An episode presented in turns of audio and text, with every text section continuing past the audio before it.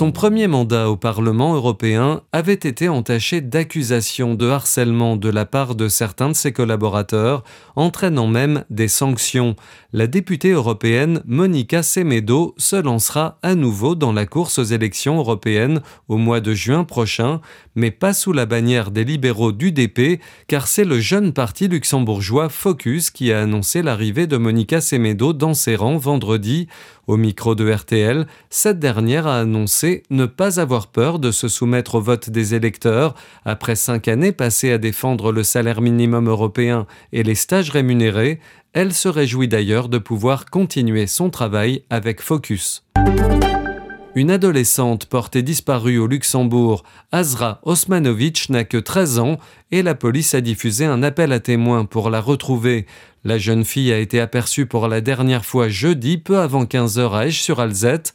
Azra est de corpulence moyenne, mesure 1m60 et a des cheveux bruns plutôt longs.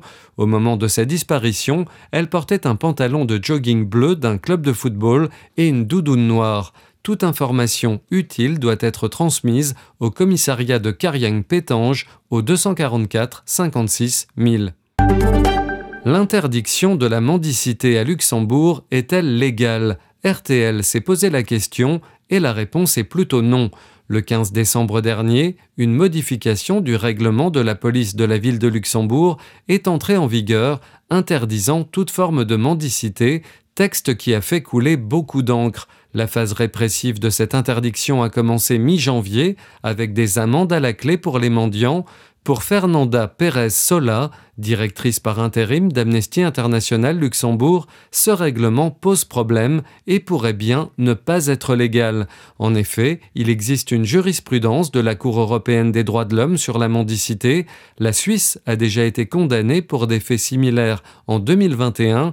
La Cour avait alors conclu que l'imposition de sanctions aux personnes qui mendient dans la rue constituait une violation de l'article 8 de la Convention européenne. La série noire continue pour le FC. Le club de football voisin en France s'est incliné à domicile face à Lyon vendredi soir. Il s'agit de la quatorzième défaite de la saison pour les Grenats.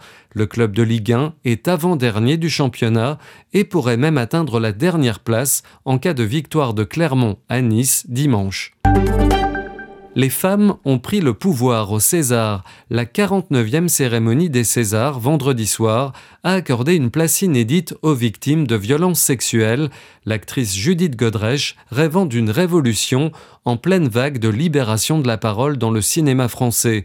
Autre symbole, les Césars ont décerné pour la deuxième fois seulement de leur histoire le trophée de la meilleure réalisation à une cinéaste, Justine Trier, pour Anatomie d'une chute, le long métrage a dominé la soirée avec six trophées, dont le meilleur film, et a pris un nouvel élan avant les Oscars, qui auront lieu le 10 mars prochain à Los Angeles, pour lesquels il a cinq nominations.